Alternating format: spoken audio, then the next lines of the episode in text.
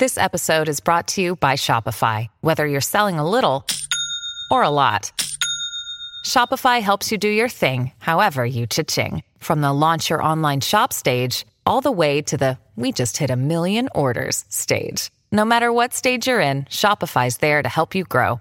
Sign up for a $1 per month trial period at shopify.com slash special offer, all lowercase. That's shopify.com slash special offer. A polícia recebe um pedido de ajuda para um atendimento a uma pessoa inconsciente. Mas quando eles chegaram no local que foi informado, o que as autoridades encontraram passava muito longe de ser apenas isso. E aí, pessoal, meu nome é Erika Miranda, para quem não me conhece, o caso de hoje é bem recente. Ele aconteceu no dia 13 de novembro de 2022, em Idaho, nos Estados Unidos, em uma cidade bem pequenininha chamada Moscow, com apenas 25 mil habitantes. Segundo os registros policiais da área, né, locais, a última vez em que aconteceu um assassinato na cidade foi em 2015. Então você já consegue imaginar que não acontece muita coisa por lá. Sete anos depois, infelizmente, esse dado mudou, né? Mas antes de irmos para essa história aí, casos reais de hoje, vale lembrar que justamente por ser um caso extremamente recente, muito recente, a nossa pesquisa se baseia principalmente nas notícias publicadas sobre esse caso, incluindo aquilo que os policiais contaram para a imprensa. Já que muita coisa pode estar sendo guardada, né, mantida em segredo pela justiça, é, pra, digamos assim, né, para que as investigações não sejam comprometidas. A gente sabe que a imprensa às vezes interfere um pouco. Só para poder dar essa observação antes de a gente começar esse caso, porque é um caso muito recente, com certeza terão atualizações. Se a gente tiver atualizações muito importantes, vocês podem deixar que eu vou gravar um vídeo só atualizando vocês sobre esse caso, tá? Mas eu trouxe ele hoje porque muita gente me pediu esse caso e realmente eu recebi muito direct das notícias que saíram sobre esse caso e eu fiquei com uma pulga atrás da orelha também e queria compartilhar aqui com vocês. Então vamos chamar a vinheta e vamos para o caso dessa semana.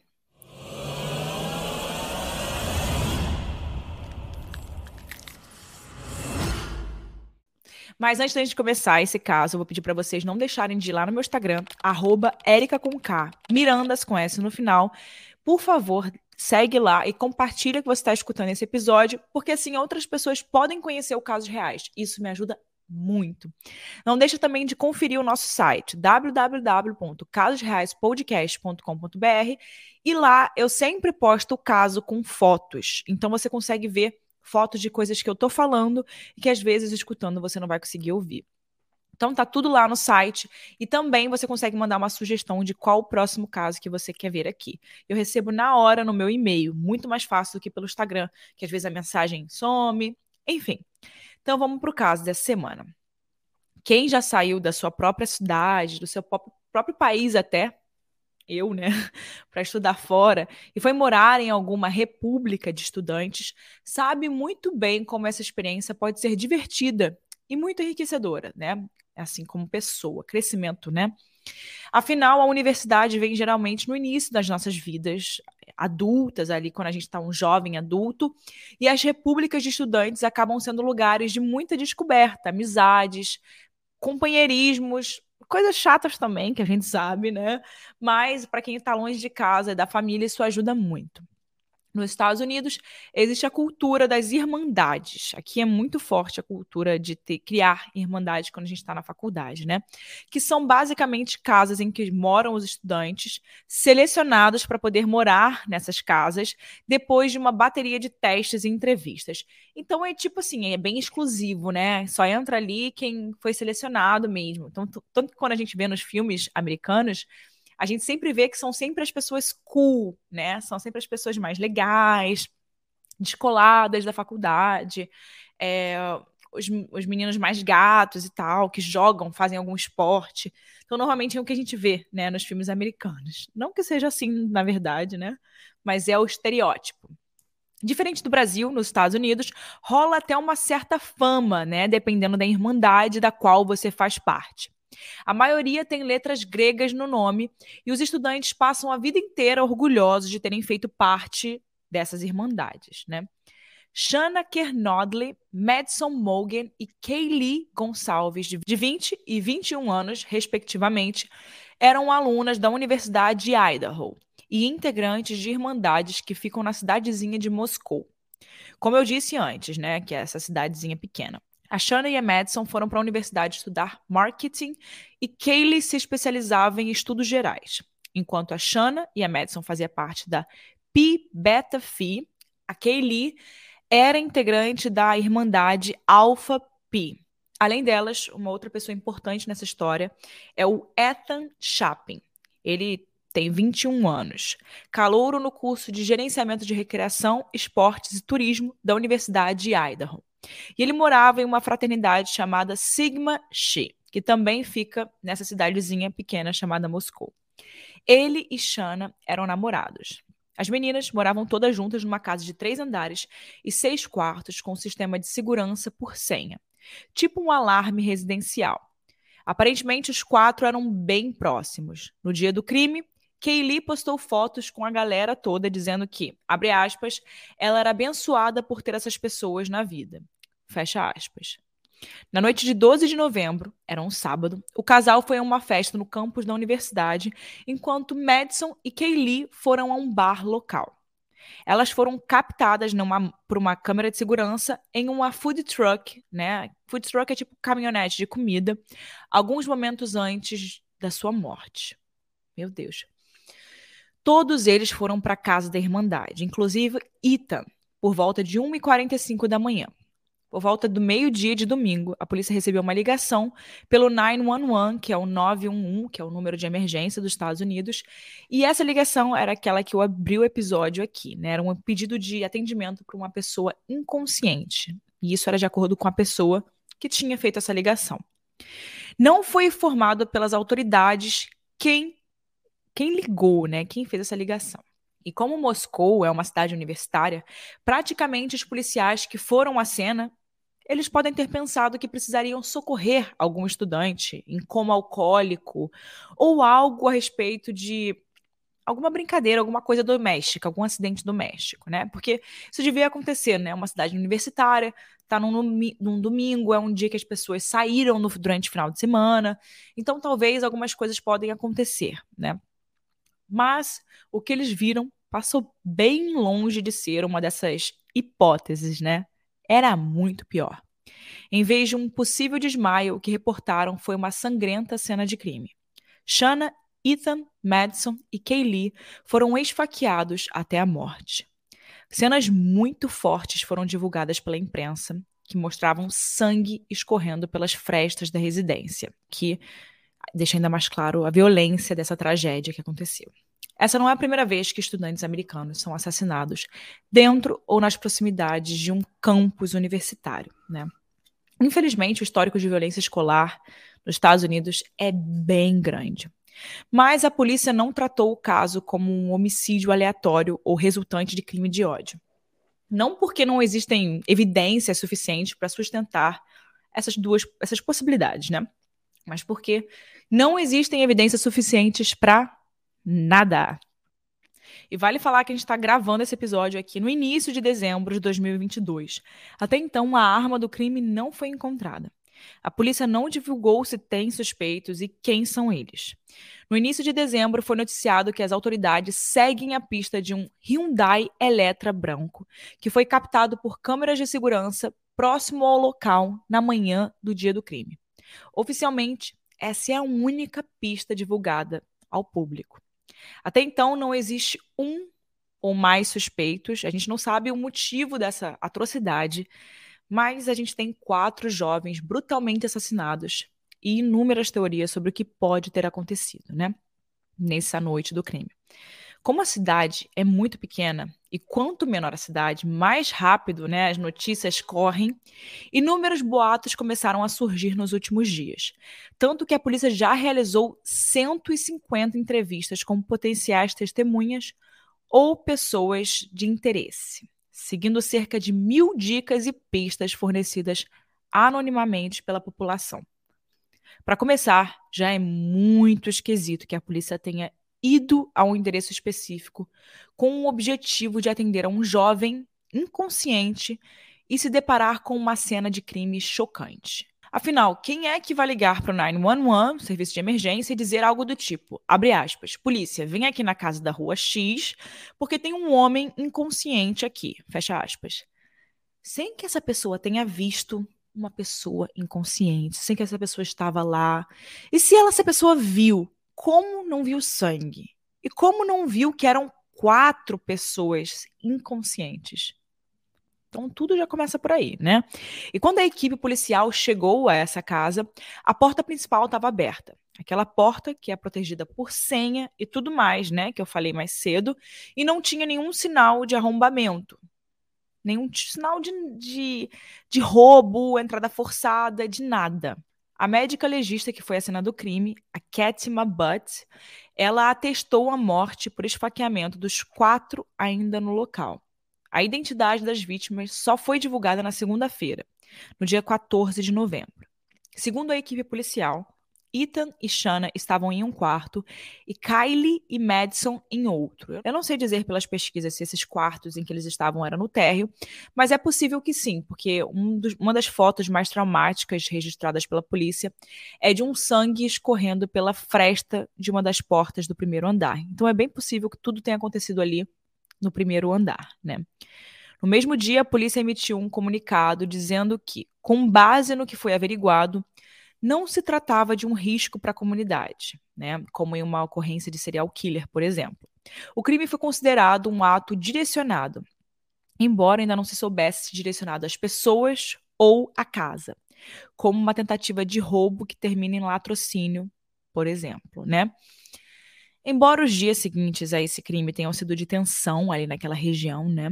Com a polícia tentando, através de novos comunicados, afirmar que as coisas estavam sob controle, a população entrou em estado de alerta máximo. Afinal, não existem suspeitos. E se não existem suspeitos, todo mundo é suspeito. E se todo mundo é suspeito, pode ser um crime direcionado ou aleatório. E também imagina morar numa cidade pequena que todo mundo se conhece, vários estudantes, um morando do lado do outro, e que você não sabe se talvez a pessoa que tirou a vida daquelas pessoas está na mesma casa que você, ou se é o seu amigo de faculdade. Na quarta-feira, o chefe de polícia de Moscou, James Fry, ele deu uma coletiva dizendo que, abre aspas, não se pode afirmar que não há risco para a comunidade e todos devem estar vigilantes, fecha aspas. Ou seja, a polícia se ligou ali que não ter nenhum suspeito ajudava ali naquela fato de que isso pode acontecer novamente, né? Que eles não têm nem noção se aquilo ali pode virar um outro ataque. Enfim, isso acabou gerando um pânico que fez com que muitos estudantes abandonassem as aulas e voltassem para suas próprias casas, com medo de que a pequena cidade tenha um serial killer à solta. Com razão, né, gente? Você faria o quê? Você ficar no sofá aí esperando aparecer o suspeito? Eu também já estava já tava com a minha mala pronta, tava aqui no Brasil já, já tava no Brasil. Tchau, galera. Beijo, benção. Brincadeira à parte, gente. Na sexta-feira, 18 de novembro, a legista Kate Mabut, que eu falei dela antes, ela emitiu um relatório onde dizia que as quatro vítimas estavam, abre aspas, provavelmente dormindo no momento do ataque. Fecha aspas. Ela contou à imprensa que viu muito sangue na parede e que todos os corpos tinham múltiplas lesões à faca mas ela não disse quantos ou onde esses ferimentos se encontravam, né? Qual o lugar que tinha mais ferimentos. Isso é muito importante, né, para quem estuda essas coisas, para quem vê muitos dos casos aqui, a gente sempre fala que onde os, as facadas são feitas, isso diz muito sobre o tipo de, de crime, né? Por exemplo, quando é ódio ou quando é coisa, crime passional às vezes tem mais facadas em certos lugares do corpo, né? Às vezes tem facadas na parte, nas partes íntimas. Isso quer dizer muitas vezes que pode ter alguma, alguma relação afetiva ali entre as pessoas, enfim. A essa altura, a polícia já estava revirando lixeiras e perguntando aos comerciantes locais se alguém tinha comprado recentemente uma faca de lâmina fixa, já que eles acreditam que tenha sido essa a arma do crime. Para você ter uma ideia, eles buscam por uma faca tipo aquelas do Rambo, sabe? Eu vou deixar aqui a imagem para vocês. Se você não tiver não tiver vendo aqui o episódio, pode ir para o YouTube assistir ou no, no episódio do Casos Reais no site eu coloco as imagens. Então é esse tipo de faca aí que eu estou mostrando que poderiam ser utilizadas para cortar um animal. Ou seja, ela não é uma simples faca de cozinha. E também não é difícil rastrear uma compra dessas, caso ela tenha sido feita recentemente. Mas os dias foram passando, as semanas começaram a passar e nada de um suspeito aparecer. E com isso também nada de uma arma do crime. Os estudantes saindo, né, voltando para suas casas, a população local cada vez mais tensa, com medo, e a polícia dando entrevistas que não eram tranquilizadoras, né, não ajudavam muito. O caso foi ganhando notoriedade na imprensa do país inteiro, do mundo inteiro também, né? Tanto pela crueldade quanto pela falta de suspeitos. Então, então com isso, adivinha quem entrou? O FBI. Ah, e sabe o telefonema sobre o indivíduo inconsciente que o 911 recebeu? O chefe de polícia James Fry não quis dar à imprensa detalhes sobre quem fez a ligação. Se foi um homem ou se foi uma mulher, se foi uma criança ou se foi um cachorro. Não, brincadeira. Mas ele falou que a ligação foi feita do celular de uma das vítimas. Uau! Também não disse qual, mas, meu Deus do céu, até aqui a gente tem um assassinato brutal que a polícia só descobre depois que chega na cena do crime, que esperava ser uma pessoa desmaiada. E essa cena do crime, ela só chega nessa cena do crime porque o aviso foi dado por alguém que utilizava o telefone de dentro da casa e de uma das vítimas. E ninguém é suspeito até agora. A porta estava sem arrombamentos, a casa não foi, arrom não foi assaltada. Bom, se isso não está sinistro e bizarro e também muito bem feito por quem quer que tenha sido a, o criminoso, gente, espera porque tem mais aí, tem mais que eu vou continuar essa história. Em setembro, dois meses antes do crime, foi emitido um alerta feito pela segurança do campus da Universidade de Idaho. Esse alerta era sobre um grupo de alunos que foi ameaçado por uma pessoa com uma faca. O suspeito era um homem branco, com idade entre 18 e 22 anos, que usava roupas pretas e boné, enquanto ele vagava pelo estacionamento em que ameaçou essas vítimas. O comunicado ainda dizia que as pessoas, abre aspas, mantenham as portas fechadas, fecha aspas. Mas esse acabou sendo um caso isolado. Ali ficou por isso mesmo. E lembrando, a segurança do campus estava se referindo às portas dos dormitórios dos campos. E as vítimas moravam numa irmandade fora do campus. Quando Ethan, Shana, Kylie e Madison foram assassinados, o prefeito da cidade de Moscou, Art Betze, disse que a polícia estava investigando potencialmente duas possibilidades: latrocínio e crime passional. Se é para especular aqui, eu acredito que latrocínio ou assalto seguido de morte é bem improvável. Geralmente esse tipo de crime ele ocorre quando o assaltante ele é pego no flagra por alguém e no susto ou intencionalmente ele acaba atirando na pessoa e fugindo. É mais comum com arma de fogo porque é uma violência mais rápida, né? A pessoa precisa agir e ir embora. Agora, pensa nesse cenário: o assaltante entra numa irmandade, quatro estudantes estão dormindo, um deles acorda, ele é esfaqueado até a morte, o assaltante, em vez de fugir, ele vai esfaquear os outros três?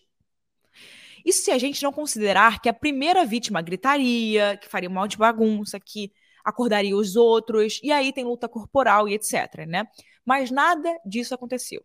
Porque, segundo os legistas, os corpos estavam nos quartos e as vítimas estavam dormindo. Só que é aí que a história ganha mais mistério absurdo e, são coisas absurdas, né? Já que Jeffrey Kernodley, que é o pai da Shanna, ele deu uma entrevista dando a entender que pelos hematomas no corpo da filha, ela não estava dormindo não e lutou muito pela sua vida. Mas aí você, né, muda tudo, porque os policiais falaram uma coisa e os pais estão falando outra, mas como assim, Érica?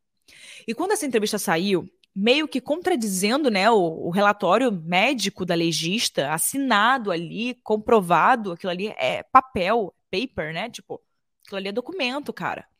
Um monte de coisa também começou a vir à tona depois disso. Uma delas é que no momento do crime, seis pessoas estavam dentro da casa. Duas sobreviveram ao ataque e nenhuma delas ligou para a polícia. Meu Deus! A outra é que Jeffrey teve notícias da filha por volta de meia-noite, que tudo estava bem até aquele, aquele horário, né, que ele teve a notícia.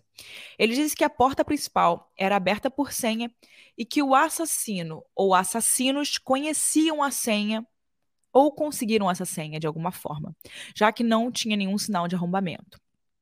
Além disso, os telefonemas de Madison e Kylie registraram que entre 2h26 e 2h44 da madrugada, elas fizeram nove chamadas ao todo para um contato de nome Jack, que é um suposto amigo das vítimas. Ele não atendeu a nenhuma dessas ligações.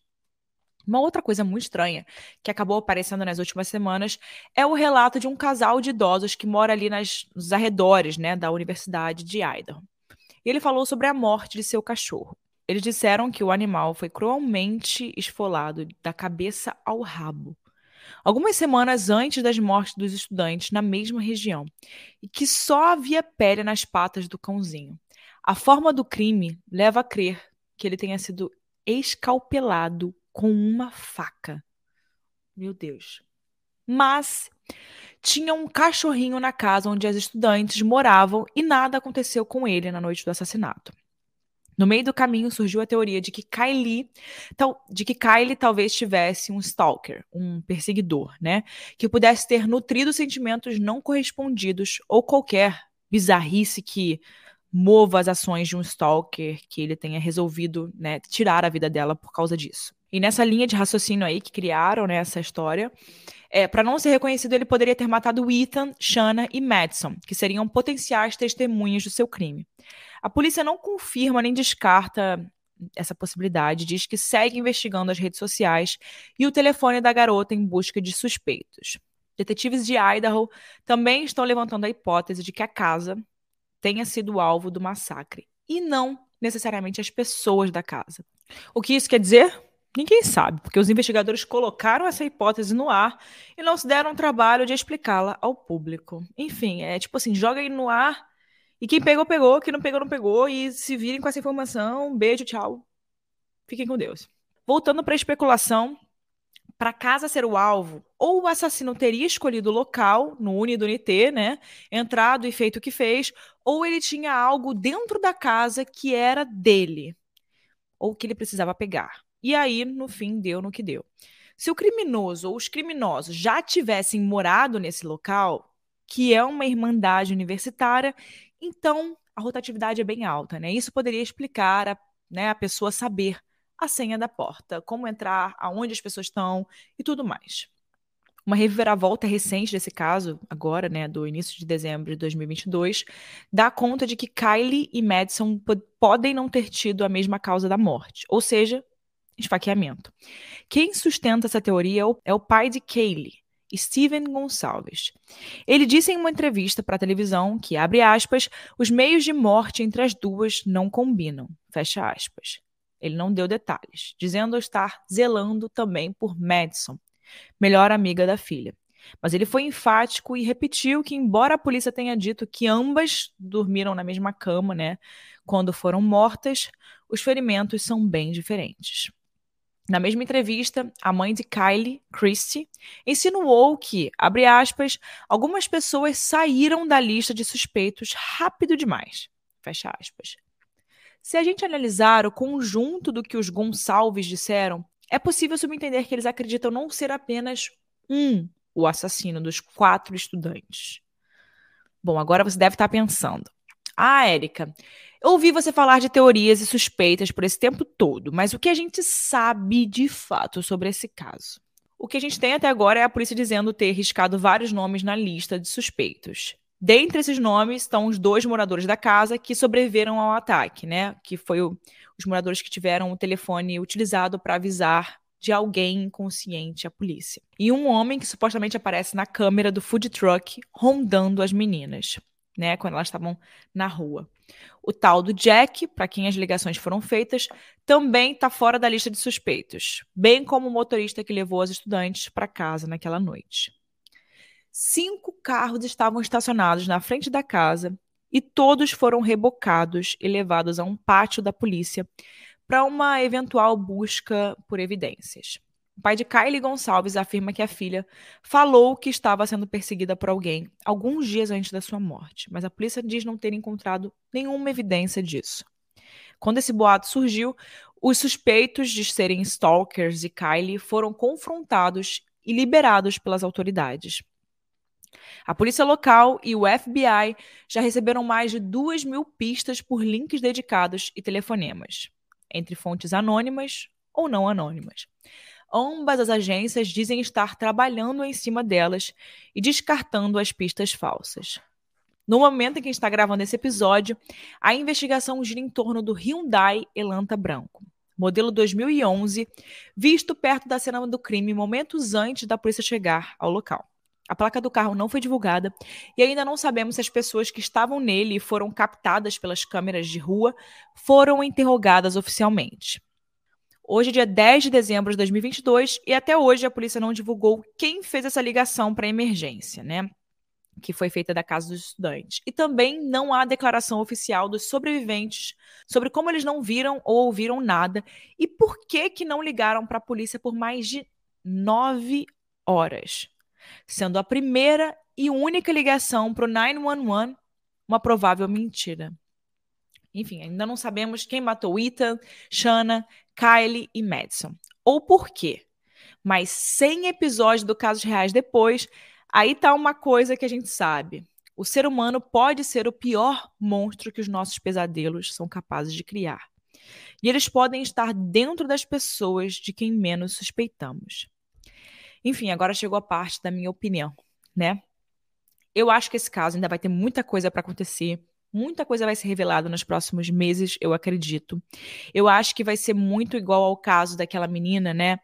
É, aquele casal que estava andando de carro, até esqueci o nome dele, gente, desculpa. Eu fiz um episódio sobre isso, que foi desenrolando ao longo do tempo. Tiveram várias atualizações, encontraram o corpo dela, depois encontraram o corpo dele. Eu acho que nesse caso vai ser assim também. A gente vai ter mais coisas acontecendo ao longo do tempo.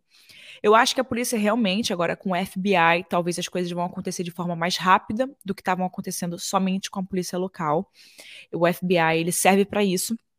Porque quando. É que nem no Brasil também, a gente também tem isso. Quando um crime ganha uma proporção tão grande, né, principalmente midiático, entram forças ainda maiores para ajudar com que esse caso seja resolvido mais rapidamente. E é para isso que o FBI está ali podem ter certeza que eles estão pesquisando tudo da vida de todo mundo naquela região, estão escutando todo mundo. É, eu acho que a polícia realmente não vai não vai seguir coisas falsas, porque nesse caso realmente é o FBI junto com a polícia. O maior é, o que eles querem de fato é resolver bem, ainda mais por ser uma cidade pequena, então a cidade não quer estar tá atrelada a nada ruim, porque isso vai acabar fazendo estudantes não quererem ir para essa cidade para poder estudar e vão acabar escolhendo outras universidades, porque o local vai a região vai ficar com essa fama, né? É, eles atrelam, todo mundo atrela muito acontecimentos do tipo com a região. Então, isso vai afastar muitos estudantes. Já afastou por agora, porém, pode ser algo momentâneo, né? Que eles estão saindo com medo, mas que, se algo for solucionado, se encontrarem os suspeitos, se encerrarem esse caso, pode voltar a ser uma cidade universitária normal. Eu acho realmente que a pessoa que estava, é, que a pessoa que fez essa atrocidade conhecia eles, com certeza. Isso foi, com certeza, eu não sei aonde foram as facadas, mas pelo que me parece, é um crime passional. A pessoa entrou com raiva, com algum, já foi destinada a tirar a vida dessas pessoas. Não entrou ali para fazer nada além disso, né? É, não acho que tenha sido por acaso, não acho que tenha entrado na casa, tenha escolhido uma casa aleatória e entrado.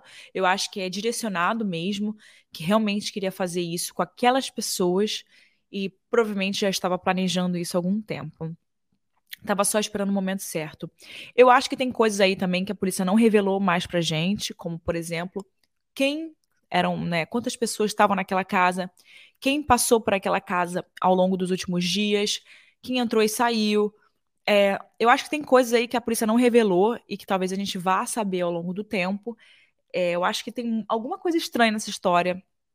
Talvez tenha acontecido uma festa, talvez essas, essas pequenas coisas que aconteceram na região podem ter conexão com o caso principal, que é a questão deles falarem no campus para fecharem as portas. E depois um cachorro da região ter acontecido isso. Gente, eu falando de uma cidade pequena. Todas essas pequenas coisas que não estão no dia a dia da cidade, tudo isso pode ter ligação com o caso, né? Então, qualquer, é, qualquer coisinha pode ter uma ligação com o caso. É muito importante ficar atento aos sinais, e com certeza eu acho que a polícia está fazendo isso. É muito triste que essas vidas tenham sido perdidas, né, e que a gente ainda não tem uma resposta para dar para os pais, mas eu espero, eu confio, eu acredito que a polícia dos Estados Unidos vá resolver essa situação, que eles vão prender a pessoa que fez isso ou as pessoas que fizeram isso. Eu acredito que realmente eles estavam dormindo, é, porque é muito difícil você matar quatro pessoas com elas acordadas, né? Porque uma vai ajudar a outra. Então eu acho que eles estavam dormindo. Era uma pessoa que conhecia a casa, era uma pessoa que conhecia eles, sabia a senha, é, e foi com raiva, foi direcionado, né? Então provavelmente eles estão pesquisando tudo, né? A vida de todo mundo ali para poder saber desafetos. Essa é a minha opinião. Eu acho que ainda vai ter aí coisa para rolar, a água vai rolar ainda, e eu vou com certeza trazer novidades para vocês. Então, fiquem de olho aqui em qualquer episódio que eu lançar, porque com certeza eu vou trazer novidade para vocês. É isso. Vejo vocês no próximo episódio do Casos Reais. E se você ficou até, até agora, até aqui, não deixe de avaliar nosso podcast. Em qualquer plataforma que você estiver ouvindo, você consegue avaliar o Casos Reais. Isso é muito importante para mim. Eu, vou, eu, sempre deixo umas perguntas aqui, né, embaixo do episódio. Eu quero muito saber a opinião de vocês. O que, que vocês acham que aconteceu nesse caso? O que, que, que, rolou ali? Quero muito saber a opinião de vocês, gente. Eu tô doida com esse caso ainda. É isso. Vejo vocês no próximo episódio do Casos Reais. Até a próxima quarta-feira.